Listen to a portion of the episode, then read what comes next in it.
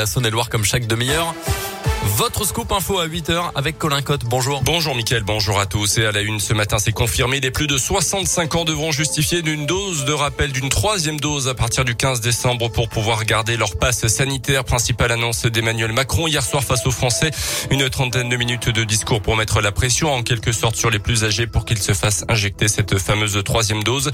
Une dose également rouverte aux 50-64 ans à partir de début décembre, a précisé le chef de l'État. Message semble-t-il entendu puisque 100 000 prises de rendez-vous ont été enregistrées sur Doctolib en une heure après son allocution. Pour le reste, pas grand-chose à se mettre sous la dent, hormis une réforme des retraites repoussée en 2022 et la construction de nouvelles centrales nucléaires. Le président de la République vantant surtout son bilan sur le plan sanitaire, mais aussi économique et social depuis un an. À noter également cette annonce dans la soirée du ministère de l'Éducation. À partir de la semaine prochaine, tous les écoliers d'élémentaire, sans exception, devront porter le masque en classe. Jusque-là, seuls les départements avec un taux d'incidence supérieur à 50 cas de Covid pour 100 000 habitants sur les cinq derniers jours étaient concernés. Dans le reste de l'actualité, dans l'un, ce, début d'incendie ce matin à Saint-Vulbas, dans la zone du Pipa du parc industriel de la Plaine de l'Ain, près de la centrale nucléaire du budget. Le feu a, a, pris sur de la farine animale, selon les pompiers au niveau d'une trémie. Le feu a été rapidement maîtrisé, selon les pompiers. Le gérant d'une boutique de CBD relaxé par la justice à Bourg-en-Bresse, jugé fin octobre pour avoir mis à la vente des produits contenant de la substance toxique du cannabis, interdite à la vente en France et le contrôle routier d'un homme positif en mai 2020 qui avait tout déclenché. Il est également reproché au gérant une pratique commerciale trompeuse et même un exercice illégal de la pharmacie à cause d'une documentation prêtant au CBD des propriétés médicales.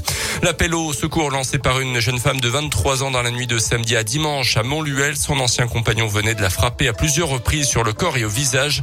L'individu et ses deux complices venus, je cite, pour la corriger ont été arrêtés à la gare selon le Ils seront jugés au mois de mai prochain. Le soulagement, Mayenne, l'adolescente de 17 ans disparue lundi après-midi pendant son footing a été retrouvée vivante hier soir à une dizaine de kilomètres de chez elle, égratignée mais choquée, mais a priori indemne. Une enquête pour enlèvement et séquestration avait été ouverte. Elle se poursuit. Ses écouteurs et son téléphone taché de sang avaient été retrouvés près d'une forêt par son père. Et puis à retenir également François Hollande à la barre au procès des attentats du 13 novembre 2015. Aujourd'hui, l'ancien président de la République est cité comme témoin par une association de victimes. Il devrait donc livrer son témoignage devant la cour d'assises spéciale de Paris, lui qui était au pouvoir en novembre 2015. C'est une première en France, la journée contre la précarité énergétique. Une situation qui concerne 12 millions de personnes. Certaines n'ont pas les moyens de se chauffer correctement. D'autres vivent dans ce que l'on appelle des passoires thermiques, un problème qui touche en moyenne un Français sur cinq. Cette journée, c'est avant tout pour sensibiliser la population, mais aussi les pouvoirs publics. La Fondation Abbé Pierre, qui fait partie des organisateurs de cette journée, demande des procédures plus simples pour les ménages qui souhaitent rénover leur logement, mais aussi plus de subventions pour y parvenir. Vanessa Brossard fait partie de l'agence régionale de la Fondation Fondation Abbé Pierre comment faire pour mobiliser ces subventions, de quel montant euh, on va pouvoir bénéficier, faire face au reste à charge. Et puis surtout, nous, ce qu'on constate, c'est que les ménages les plus démunis, en fait, qui peuvent être propriétaires de leur logement, notamment dans certains territoires de notre région, des ménages dans le rural qui sont propriétaires occupants de maisons euh, mal isolées, dépourvues de ventilation, dépourvues de postes de chauffage adaptés. Pour ces propriétaires, il faut absolument augmenter la part de subvention parce qu'aujourd'hui, en fait, un propriétaire, il a des travaux qui vont aller jusqu'à 50 000 euros pour une rénovation de sa passoire énergétique. Et s'il n'y a pas les aides en face, il pourra pas faire ses travaux en fait et il restera en difficulté.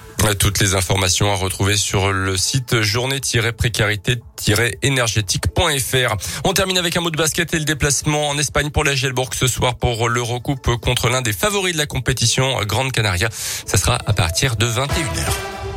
Merci.